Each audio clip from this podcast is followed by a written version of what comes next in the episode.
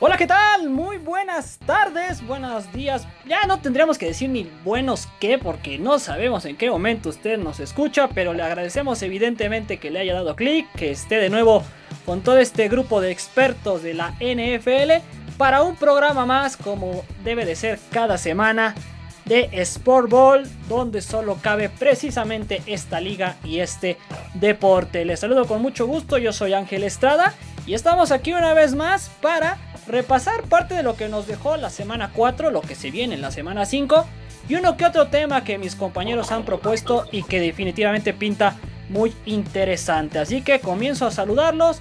Vamos inmediatamente con el señor Historia, con el señor que nos trae los datos que sí valen la pena. Señor Dan Friedman, ¿cómo está? Buenas noches. Buenas a todos, que estén muy bien, que estén muy contentos donde nos escuchen y la verdad con el mejor ánimo para hablar de la NFL y los universos alternos. Sí, efectivamente, ¿no? Ya con todo este tema del multiverso y demás, ya no sabemos en dónde nos pueden escuchar y de dónde podemos sacar información. Muy bien, muchas gracias Dan. También saludo a quien en algún momento nombramos el mago y la verdad es que creo que le quedó como anillo al dedo el sobrenombre. Señor Arturo Palafox, usted está de regreso, así que es el segundo al que saludo. ¿Cómo está? Buenas tardes Ángel, a todos mis compañeros. Arturo Palafox les dice que esta semana vamos a ver probablemente a otro invicto que pueda caer, pero mientras tanto analicemos la victoria de Brady en Nueva Inglaterra para ganarle a los 32 equipos de la NFL récord de yardas absoluto. No, bueno, una locura lo que hizo Tom Brady precisamente para abrir en, el partido de la semana 4. Y les mando un saludo y no se olviden de seguir Sport Bowl también en nuestras redes sociales, como cada semana dándoles los mejores datos y las mejores estadísticas de esta gran temporada. Efectivamente, como lo has dicho Arturo, repasamos. En Twitter nos pueden encontrar como arroba Sportball 1. Ahí van a poder ver todo lo que el tío Bolt se le ocurre, también lo que comparten mis compañeros los domingos, los jueves, los lunes, los días de partido. Y pues a divertirse también, porque no, el resto de la semana. También estamos así en Spotify y en todas las aplicaciones donde pueden escuchar este podcast. Y saludamos a la última persona a quien pues sabemos, ¿no? Nos trae datos dudosos, dice él que son ciertos. A la persona que le pone pimienta a todo esto, señor Oscar Mota, ¿cómo está? Buenas noches. Amigos, ¿cómo están? Oscar Mota Aldrete. Hoy un gran día para ganar una bienvenida eh, que viaja a través del tiempo, una bienvenida cuántica, una bienvenida donde el señor Estrada le da su repasón al señor Friedman diciéndole ruco, y después, y después Arturito Palafox viajando a los multiversos diciendo que hoy va, cuando se está grabando este podcast, va a perder un invicto, o sea, se refiere a la selección de Canadá que enfrenta a México en el Azteca. Entonces, pues una locura como ha empezado este programa. Totalmente, totalmente. Sí, hay que decir a la gente, ¿no? Como siempre. Grabamos nosotros en jueves, eh, precisamente ah, cuando. ¿Mande? Ah, esto es grabado. Ah, sí, ya, ya, ya estamos en vivo. Ah, ¿quiere que lo vuelva a presentar? Buenas noches, señor Oscar Mota. ok, muy bien. Así es como comenzamos este podcast. Más adelante seguramente se integrará el señor de la Billsmanía, Ricardo Rodríguez. Y también le mandamos un saludo a Alex Madrid. Pues bien, señores, un interesante mes ya prácticamente de la NFL, muchas cosas que repasar, muchas cosas que revisar. Eh, pasamos de repente de tener la mitad de la liga invicta a solamente 5 y ahora solamente 1. Y creo que precisamente ese tema que proponía eh, Dan Friedman, sino que me corrija, pinta muy bueno, pinta muy interesante porque pues los Cardenales de Arizona son un equipo, no sé cómo decirlo, a ver si coincides conmigo, un equipo ninja, ¿no? De esos que te ataca y no sabes de dónde y también que ha crecido y que se ha conformado silenciosamente, pero ya va 4-0 en este 2021. No, definitivamente es eh, un muy buen equipo de fútbol americano, Ángel, y como bien dices, es el único invicto que queda tras la derrota de los Raiders a mano de los a mano de los Chargers, pues fue el último equipo que quedó invicto, pero bueno, yo como me gusta, como, como es mi estilo, voy a empezar por otro lado, por completamente al que esperabas, y voy a llegar a este punto de, de los Arizona Cardinals. Mira, yo te puedo decir que yo empecé a trabajar en la NFL en el año de 2006. En esa temporada, el último equipo que quedó invicto y a trabajar en la página de la NFL en español fueron los Indianapolis Colts que un día de la semana 11 de esa temporada, cuando ellos tenían marca de 9 y 0, jugaron en la semana 11 tras su semana de descanso contra los Cowboys y perdieron 21 a 14, siendo el último equipo en perder eh, por primera vez y haciendo que los Dolphins del 72 destaparan la champaña y todo, todo el rollo ese que ya mucha gente conoce. Pues resulta que ese equipo se acabó coronando en el Super Bowl 41 ante los Chicago Bears y fue el primer título de Peyton Manning. Bueno, al siguiente año, un equipo que mucha gente quiere y otra gente odia, que son los Patriotas de Nueva Inglaterra, fueron el último equipo en perder el invicto. ¿No? Sí. Eh, pero lo perdieron en el Super Bowl contra los gigantes de Nueva York. Y esta es la maldición de Tom Brady y Bill Belichick que irradia la liga completa. A partir de esa derrota en el Super Bowl, siempre el último equipo invicto de la temporada no ha sido campeón del Super Bowl. Eso no sé si, lo sabían. Los Colts fueron los últimos. Pero aquí está el tema. Ahora estamos hablando de maldiciones. ¿Ok? Como ustedes sabrán, el deporte predilecto para hablar de maldiciones es el béisbol. Ahora la maldición que más tiempo lleva de un equipo que ya ganó un título y no eh, ha vuelto a repetir es la de los Cleveland Indians, que eh, ahorita te doy el dato preciso porque aquí lo tengo, es desde 1948 que no se coronan campeones de la Serie Mundial, son 72 temporadas, pero esa, esa es la segunda racha más larga de un equipo que se coronó campeón la más larga es de 1947, una temporada antes. ¿Y quién la tiene? Bueno, son los ahora Arizona Cardinals, en ese entonces Chicago Cardinals, que se coronaron campeones de la NFL en 1947. 73 temporadas han pasado de Chicago a San Luis, a, Arizona, y no se han coronado campeones y tienen dos maldiciones en contra, la suya propia y la de los Patriotas que hace que el último equipo no sea campeón. Pero como negativo o negativo es positivo, pues probablemente el nuevo campeón de la NFL en febrero próximo vaya a ser el equipo de Kyler Murray y compañía. Wow, wow. Y estaba por decirte que te quedaba tanto tiempo para tu tema, pero estaba tan clavado que la verdad no sé, el viaje estuvo muy bueno por las matemáticas, por el béisbol, por la NFL, interesante. Compañeros Arturo, Oscar, no sé, ¿cómo les dejó este dato, esta información? Por un lado, eh, como dice Dan, negativo, negativo se convierte en, positivo, aunque los números ahí están, esos no juegan, pero simplemente eh, yo creo que los deportes gringos, eh, béisbol, el americano y, e incluso por ahí la NBA también son amos de las estadísticas. Y eh, lo cierto es que los Cardenales están jugando maravillosos, tienen un equipazo. Kyle Murray, a pesar de que creo que es este uno de los corebacks más bajitos de la NFL, probablemente Dan tenga el dato, si no es el que más baja estatura tiene.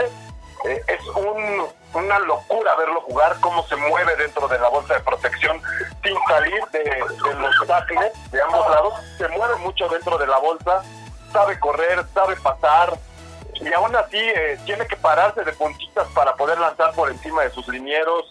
Cuando sale de la bolsa de protección, nota un pasador maduro que cuando eh, sabe que viene el golpe, lo absorbe, pero no va al golpe como muchos corebacks que han sido corredores por tradición. Se los acaban los coaches por mandarlos a correr y a correr y a correr. Y de esos hay, podemos encontrar varios en la NFL y además el arsenal de corredores y de receptores que tiene Murray a su disposición, creo que hace que los Cardenales puedan acabar con esa maldición de que el último equipo invicto no se corone. Entonces, estoy de acuerdo con nuestro colega Dan y bueno, pues vamos a ver qué dice nuestro amigo Oscar Mota. Yo lo único que, fíjate, hasta, hasta, hasta se me está yendo la, se me está yendo el gallo. Pero gacho. Yo lo único que diría, yo lo único que diría es que relájense, ¿no? La verdad es que nadie ha resultado campeón por los partidos que ha ganado en septiembre. Es, sí, por supuesto que ayudan y más cuando enfrentas una temporada tan dura, ahora con un juego más de temporada regular, por supuesto que todo lo que puedas ganar en septiembre, incluso octubre, te va a ayudar, ¿no? Cuando ya tengas una carga de lesionados y cuando tengas una carga de coordinadores defensivos que ya te tengan perfectamente estudiado. Me gusta cómo juegan los Arizona Cardinals al momento y ya en la primer tanda, como en los moves para poder escoger a un MVP. Kyler Murray es el que tiene mayor probabilidad, o sea, es el favorito, seguido de Tom Brady, seguido por ahí también de Dak Prescott, está también por ahí Aaron Rodgers y Matthew Stafford. Entonces, en esta terna me parece muy valioso. Qué bueno que ya se metió ahí. Es un equipo que puede animar, es un equipo que qué bueno que está ahí para que no hablar de los de siempre, pero me parece todavía muy atrevido decir que van a ser campeones ahorita. Vamos a analizarlo por ahí de, insisto, finales de noviembre, a ver cómo llegan.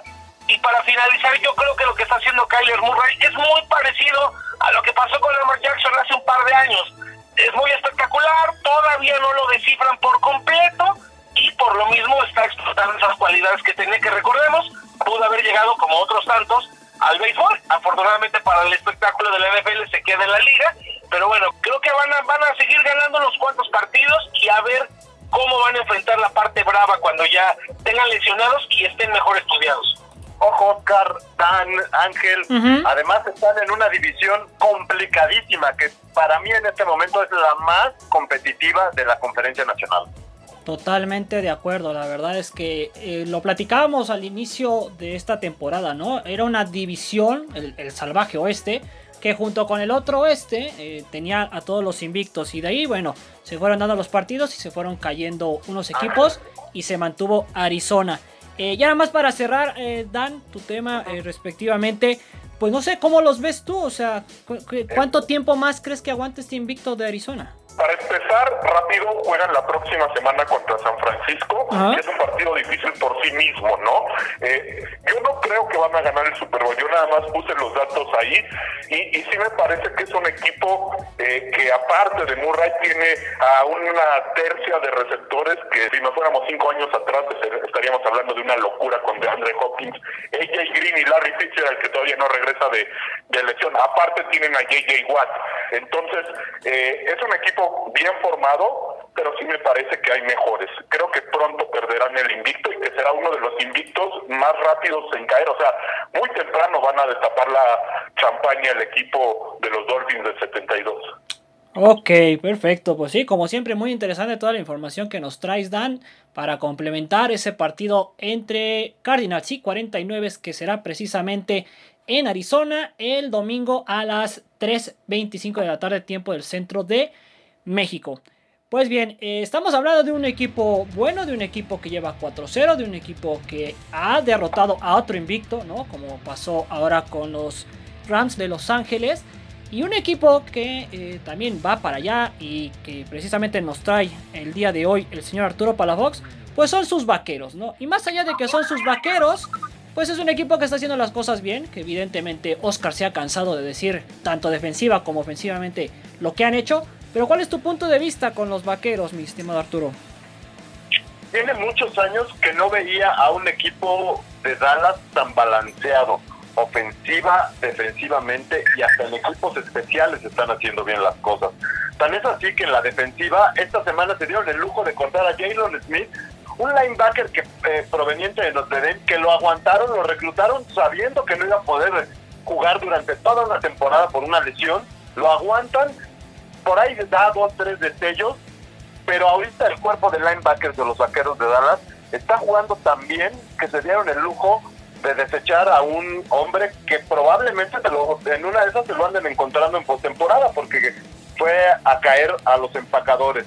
En la defensiva me sorprende la mano de Dan Quinn porque no, yo lo había criticado en, en temporadas anteriores porque ya era un coordinador digamos, arcaico, que no se había actualizado. Y aquí me, cayó, eh, además de que Trevon Diggs sí tuvo un buen año de novato, pero esta segunda temporada, híjole, parece que estoy viendo a, Dion Sanders reencarnado, ¿no? Espectacular, intenso, se sabe anticipar a la lectura de los corebacks eh, y además está contagiando al resto de sus compañeros sobre eh, esa intensidad están presionando bien, son el equipo líder de la NFL en el diferencial de balones recuperados y perdidos. Y en cuanto a la ofensiva, mientras el coordinador ofensivo sigue aprendiendo de Mike McCarthy, está demostrando que algo ya ha aprendido, ya incluso se empieza a hablar de que algunos equipos ya lo van a buscar para ser head coach el año que entra. Principios de esta temporada rechazó el nombramiento de entrenador en jefe de Boise State y para quedarse con los vaqueros. Se sabe que, Jerry Jones lo tiene en buena estima y han balanceado muy bien el ataque terrestre con Pollard y, y Elliott. Eh, Dak Prescott parece que no tuvo ninguna lesión y más bien tuvo un año de descanso y regresó muy preciso, no está cometiendo errores, buenos receptores, una buena ala cerrada que ya tenía años en Dallas que se extrañaba, una buena tight end. Entonces sí me da para pensar que la división tienen para ganarla incluso con comodidad. El, domingo tendrían que ganarle a Gigantes de manera eh, cómoda y no sé hasta cuánto les llegue, pero en este momento sí me parece que podrían llamarse contendientes dentro de la conferencia nacional. Y me gustaría cederle la palabra a otro vaquero y que además es un gran amigo y puede que coincida conmigo en este tema. Oscar, ¿cómo lo ves? La realidad es que eh, el asunto en Dallas está completamente transformado. Y lo habíamos platicado, inclusive desde el año pasado, ¿no? Cuando se lesiona Prescott, cuando se rompe, ya había mostrado un tema Kellen Moore de esta ofensiva muy potente. Regresa, como bien dices, parece que se había ido como de vacaciones, suman y la realidad es que son capaces, parece que de anotarle a quien sea, ¿no? O sea, al equipo que le pongas, no importa, y, eso es un buen mensaje, como dices, como un equipo contendiente. Vuelvo a lo mismo, no podemos hacer campeón a un equipo por lo que hizo en septiembre, pero es un buen mensaje. Dallas puede anotar en el momento que sea pero además está demostrando que puede anotar con ofensivas largas y sostenidas. Eh, sí que ellos... Y hasta la defensiva, Oscar. Y hasta con la defensiva puede anotar. Claro, que es lo más importante. Sí que ellos 147 yardas en este último partido contra Carolina, que por cierto Carolina a ese partido llegó como la defensiva número uno en yardas permitidas, solamente permitía 147 yardas y terminaron haciendo eh, más de 200 pues la número uno en yardas por aire, terminó permitiendo 188 de Dak Prescott, más aparte los tres touchdowns, y les terminaron corriendo absolutamente hasta por afuera del estadio.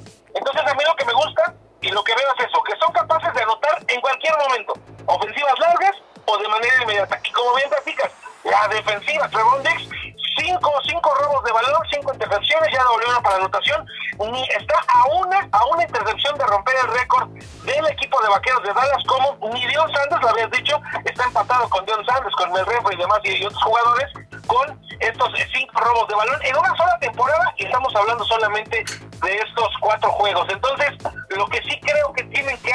todavía es la defensiva roba balones y la defensiva detiene, pero llega a flaquear todavía por momentos e incluso con una ventaja de más de 14 puntos con Carolina, por ahí soltó tantito la cuerda y le metieron ciertos puntos. Entonces, si se llega a topar con otros equipos potentes, ya lo, ya lo hizo eh, con Tampa Bay, por ejemplo, y si se llega a encontrar, por supuesto, a Green Bay, a los Arizona Cardinals y demás, podría, ¿no? Podría tener complicaciones, pero es un buen equipo y me parece que para concluir da un excelente espectáculo de fútbol americano.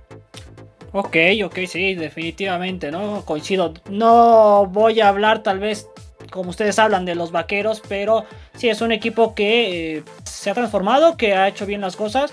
Lo platicábamos, ¿no? El tema de Mike McCarthy. Si le das tiempo, si le das las chances y las armas, vean lo que hizo con los empacadores. Y tal vez es muy pronto para comparar lo que estuvo en Green Bay con lo que lleva en Dallas, pero hay que aceptar este mes de septiembre, parte ya de octubre, que nos ha regalado con sus vaqueros. Eh, Dan Friedman, nos queda minuto, minuto y medio para hablar de este tema. Pues van los vaqueros con los gigantes. 3.25 de la tarde el próximo domingo. Los gigantes vienen de ganar. ¿Qué ves para ese partido? Que Dallas va a ganar fácil, independientemente del equipo que yo le vaya, porque es un mucho mejor equipo que Nueva York.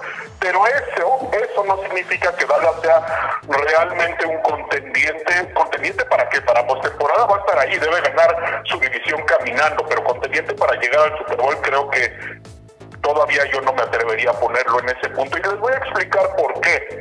Eh, no es ganas de aguar la fiesta, es simplemente poner las cosas en perspectiva. Me voy a ir al año de 2016, en la temporada de 2016.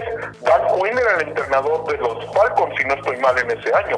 Dallas fue el mejor récord, inclusive por arriba de los Falcons. Así que hace mucho que Dallas pues sí era balanceado en esa en esa temporada y acabaron perdiendo el divisional con Green Bay. Ese equipo de Dallas me parece mejor hasta ahora que este equipo de Dallas, que tiene una defensiva que a mí sigue sin parecerme muy buena, me parece muy oportunista, roba muchos balones, pero permite mucho. Si no puede hacer intercepciones o fumbles, entonces la defensiva yo creo que es mucho mejor que la del año pasado, que fue nefasta, pero esa no la convierte en buena. Ok, ok, pues ahí está la opinión de, de, Dan Friedman, como para debatir un poco más, como para expandir este tema. Pero bueno, tenemos que cerrar desafortunadamente.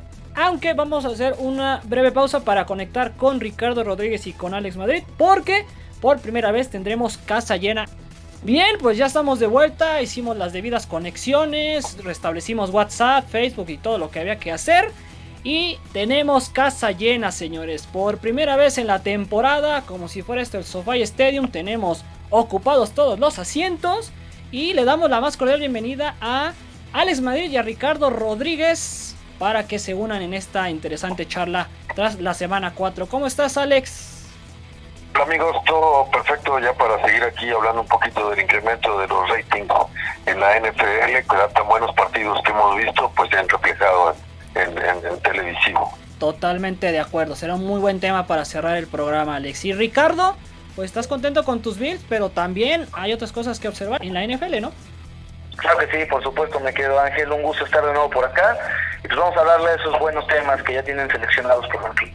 Claro que sí, vámonos para no frenar porque ya estábamos aquí con el ambiente encendido.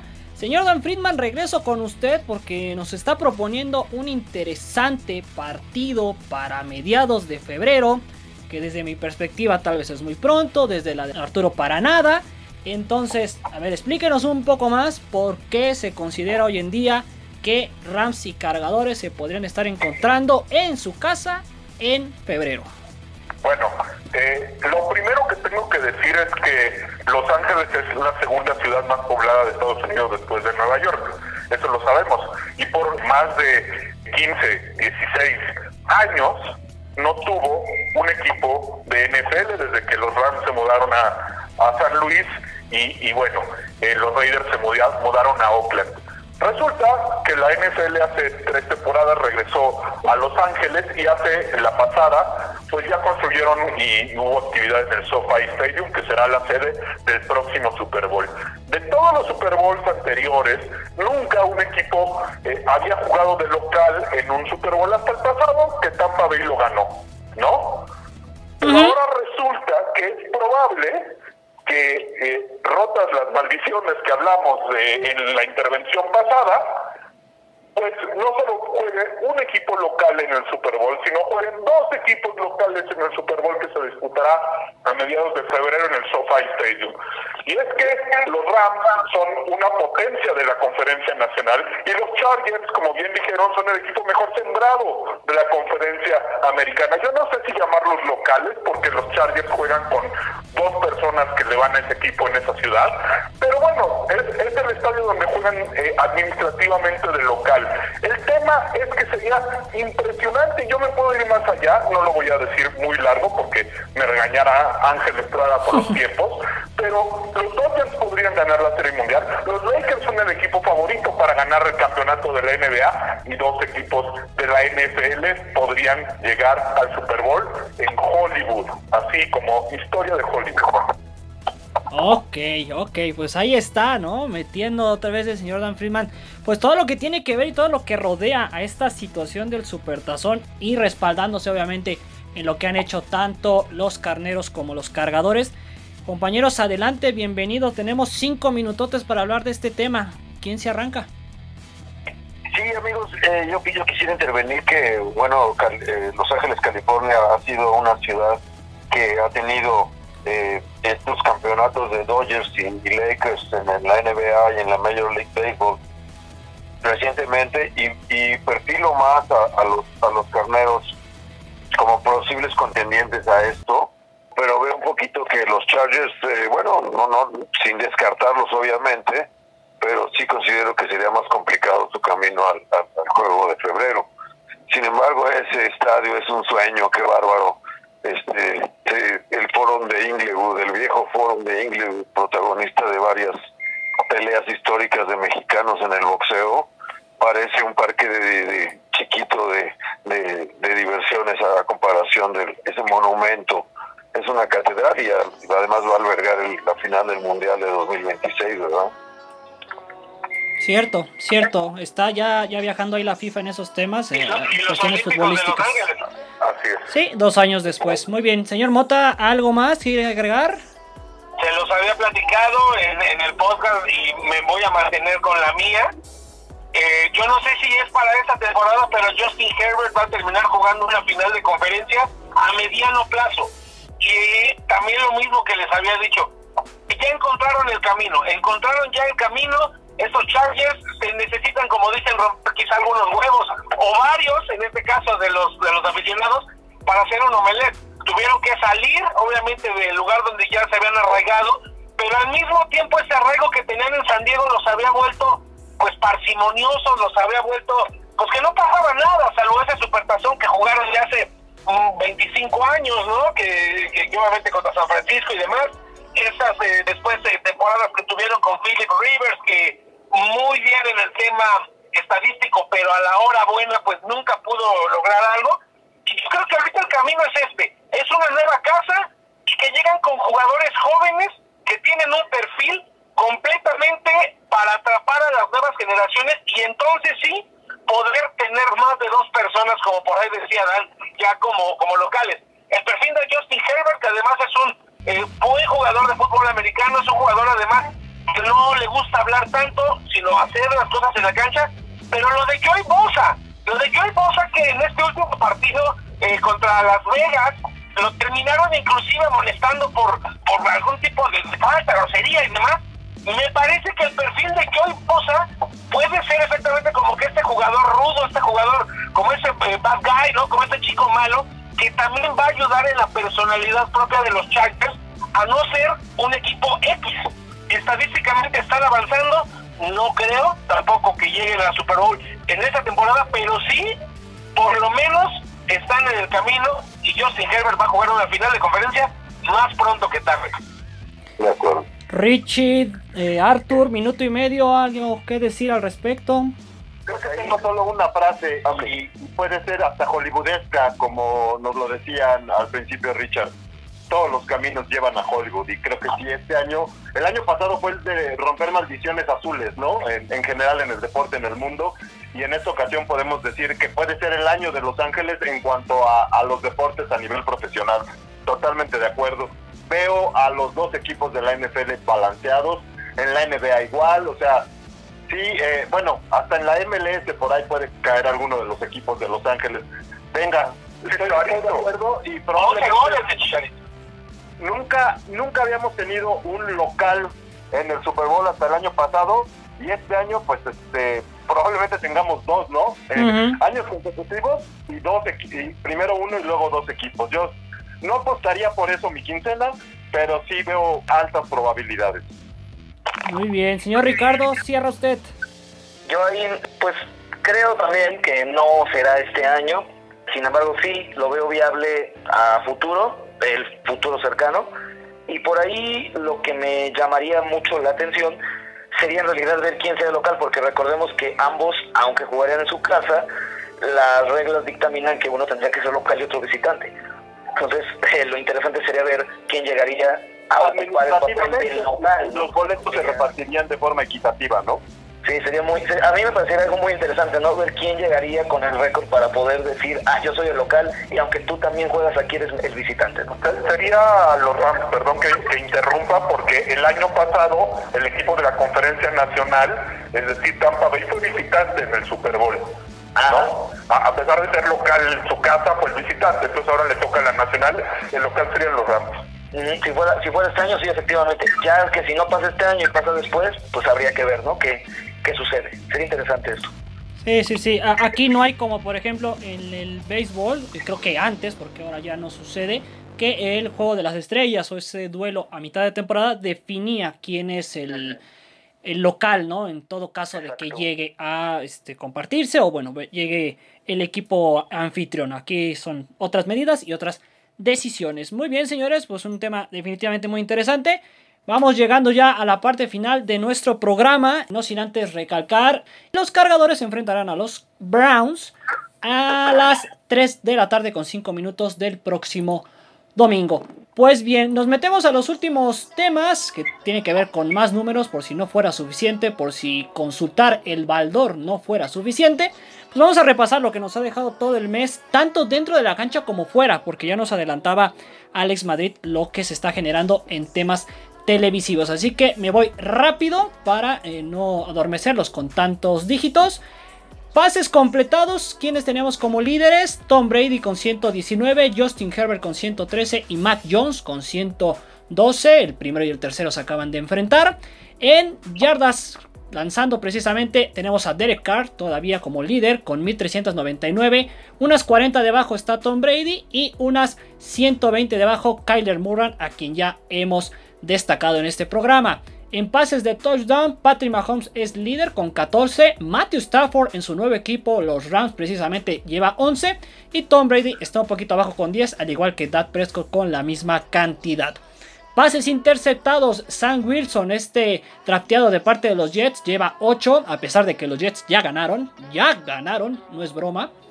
Trevor Lawrence, el otro drafteado, el número 1 de hecho, lleva 7 pases interceptados. Y Davis Mills con 5 para los Tejanos de Houston y eso que entró en la semana 3.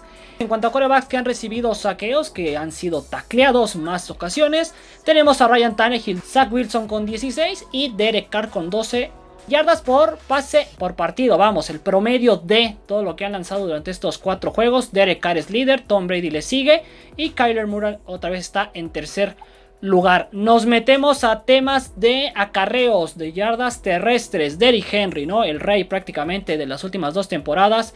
Es líder tras cuatro semanas con 113 intentos de acarreo. Joe Mixon de Cincinnati con 83 y Alvin Camara con 78 yardas terrestres ya como tal, lo que se ha producido.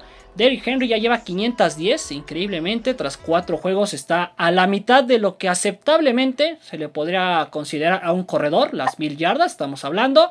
Debajo de él está Nick Chop con 362 y Joe Mixon otra vez aparece aquí con 353 de los Bengalíes de Cincinnati. En touchdowns... No me, lo, no me lo haga menos. no, claro pero yo sabía que usted lo iba a decir, o sea, ya me lo omití porque dije, me va a interrumpir, me va a interrumpir, como siempre. Ya lo tenía eh, por contado, no te preocupes. Y en anotaciones por esta vía, Sam Darnold con 5 de Carolina, un coreback, ¿no? Como Sam. Abajo está James Conner, que como lo extrañamos en los aceleros, ahora con Arizona con 4 touchdowns. Y aquí aparece otra vez Ezekiel Elliott y también Derrick Henry con cuatro anotaciones. En tema de receptores, Davante Adams es el que lidera con 31. Tyreek Hill de Kansas City le sigue con 30.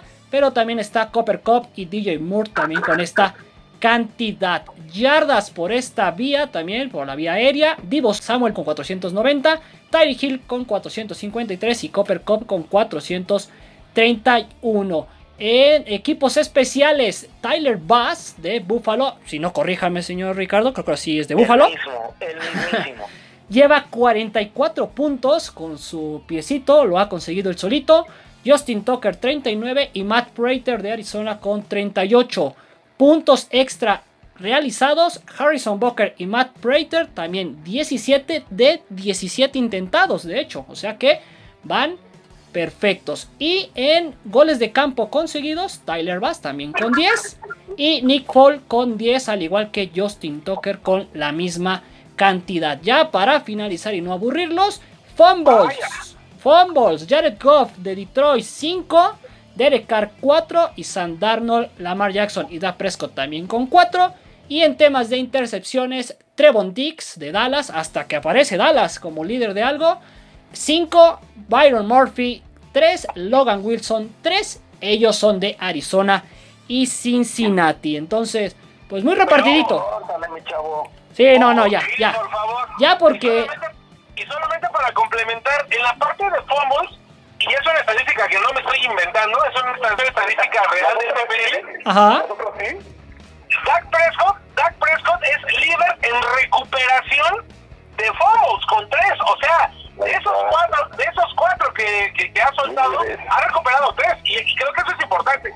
Sí, sí, Pues, pues ahí está, digo, insisto, ¿no? Repartidito, hay jugadores de todo tipo, hay equipos de todo tipo, va un mes, a lo mejor falta que, que cursemos más jornadas, más semanas, para empezar a ver una constancia, ¿no? Tanto en categorías negativas como en categorías positivas. Ahora sí, señor Alex Madrid, le doy paso para que cierre como debe de ser, que pasa afuera de los emparrillados. Sí, exactamente. Cuatro de las cinco cadenas que transmiten la, la, NFL han crecido por arriba del 20%. Los juegos promedian 17.3 millones de televidentes, eh, incluyendo vía digital un impresionante salto del 17% respecto a la temporada pasada y del 3% respecto a hace dos años, aunque debemos de considerar que la campaña anterior pues se jugó bajo pandemia y sin público y eso cambió mucho los hábitos de, teleaudiencia en los Estados Unidos. Eh, la liga ha tenido los primeros 21 shows más vistos en, en rating desde el inicio de la temporada. Los mejores dos han contado con Tom Brady, los campeones del Super Bowl, los Bucaneros de Tampa el regreso de Brady a New England, además de disparar el costo de los boletos casi más de mil dólares, mil cien dólares en la banca visitante, fue el más alto, con un promedio de 26.7 millones de televidentes. Y el, luego de que había jugado contra los vaqueros de Dallas en, en el juego de apertura, y registró 24.8 millones. Estos son números no vistos. Además, el partido entre los Bucks y los Patriots el segundo más visto para la NBC desde que comenzó a transmitir el paquete de Sunday Night en el 2006. Los tres partidos por NFL Network de jueves por la noche han promediado 8.1 millones de, de audiencia, que está en un 29% arriba de la campaña anterior y en su promedio más alto desde el 2018. Incluso el duelo del jueves pasado entre Jacksonville y, Cincinnati, que parecía no ser muy atractivo, promedió 8.5 millones, que es la mejor cifra para un juego que, que no se comparte con Fox ni CBS, desde que los Cafés de Cleveland enfrentaron a los Jets de Nueva York en 2018. Y bueno, el paquete de NBC está en 23.1 millones, un incremento del 24% y se encuentra en su mejor promedio para este punto de la temporada desde el 2015. El Monday Night Football 14.2 promedia y representa un crecimiento de un 22%, así que aquí el negocio está garantizado. Eh, una característica es que todos los partidos, eh, a excepción de en 23 ocasiones, han estado con una distancia de una anotación en algún punto del cuarto cuarto. Es decir, que, han tenido gran, gran éxito en rating. Wow, wow, wow, pues sí, definitivamente, ¿no? Y eso que yo no he salido en esos programas, si no, se dispararían y hasta los verían en Saturno. Exacto. Ok, ok, muy bien. Sí, lo que, lo que sabemos, ¿no? La NFL nunca da eh, el paso por darlo, ¿no? Saben dónde va a conseguir aficionados, dónde va a conseguir televidentes.